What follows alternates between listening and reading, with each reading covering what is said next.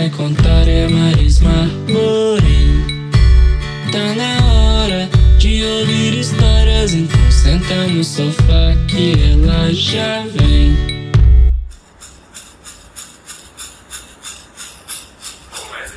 O índiozinho Cauã. Você conhece o menino Cauã? Ele mora em uma aldeia, numa floresta cheia de árvores grandes e muitos animais. Eu conheço o índiozinho que sempre anda com um gavião no ombro. Todos os curumins desta aldeia têm um animal de estimação para brincar: tucano, papagaio, macaco, cutia. Em muitas manhãs, Cauã sai junto de seu pai e o pai de outros curumins para caçarem. Os pais caçam animais como porco do mato, paca, anta e jacarés para fazerem as suas refeições. E ensina os filhos a fazerem e manusearem arco e flecha. O arco é feito de madeira da palmeira, trançado com tiras de taquara presas com cera. A corda é feita com fibra de imbira e a flecha é de madeira da palmeira e penas de papagaio. Os curumins aprendem a fazer silêncio para ouvir os sons da natureza e assobiar imitando os sons dos animais. Cauã adora arremedar os passarinhos e quietinho espia o voo de muitos gaviões. Ele sonha um dia saber voar.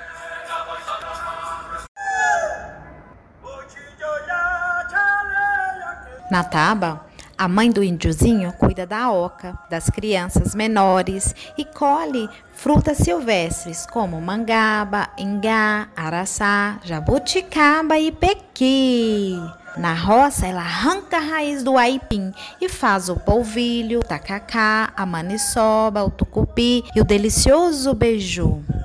Da mandioca, ela produz a farinha. As irmãs do índiozinho gostam de brincar com a boneca feita com espiga de milho e palha do milho. Sobem árvores e jogam peteca. Quando Cauã chega da caçada, todos vão se banhar no rio.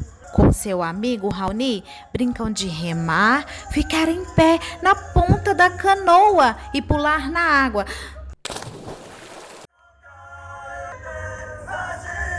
De tardezinha, nesse mesmo rio, Cauã e Raoni treinam pescar com arpão, arco e flecha. Escolhem os peixes grandes e os pequenos deixam livres na água. Na hora em que o dia se despede e a lua alumia toda a taba, os índios se sentam no pátio da aldeia, ao redor de uma fogueira. Lá, o índio mais velho e também o mais sábio ensina a contemplar o céu, as estrelas e conta histórias que falam das coisas de antigamente. Agora, você também conhece o menino Cauã. Na aldeia, ele aprende a amar e respeitar a natureza, com todos os seres que nela vivem. Em dia de festa, ele dança e canta para a Mãe Terra e faz bem assim. Pinta seu corpo com tinta vermelhinha, feita com sementes de urucum, e tinta preta, que vem da casca do genipapo. E cada desenho bonito. Também toca flauta, entoando um canto sagrado.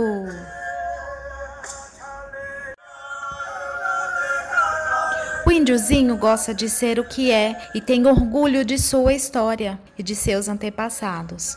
Anoiteceu. Agora ele vai descansar.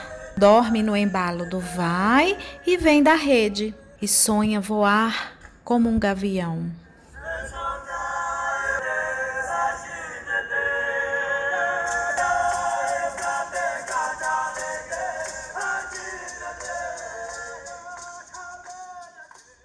Tá na hora de ouvir histórias e quem vai contar é Marisma Morim.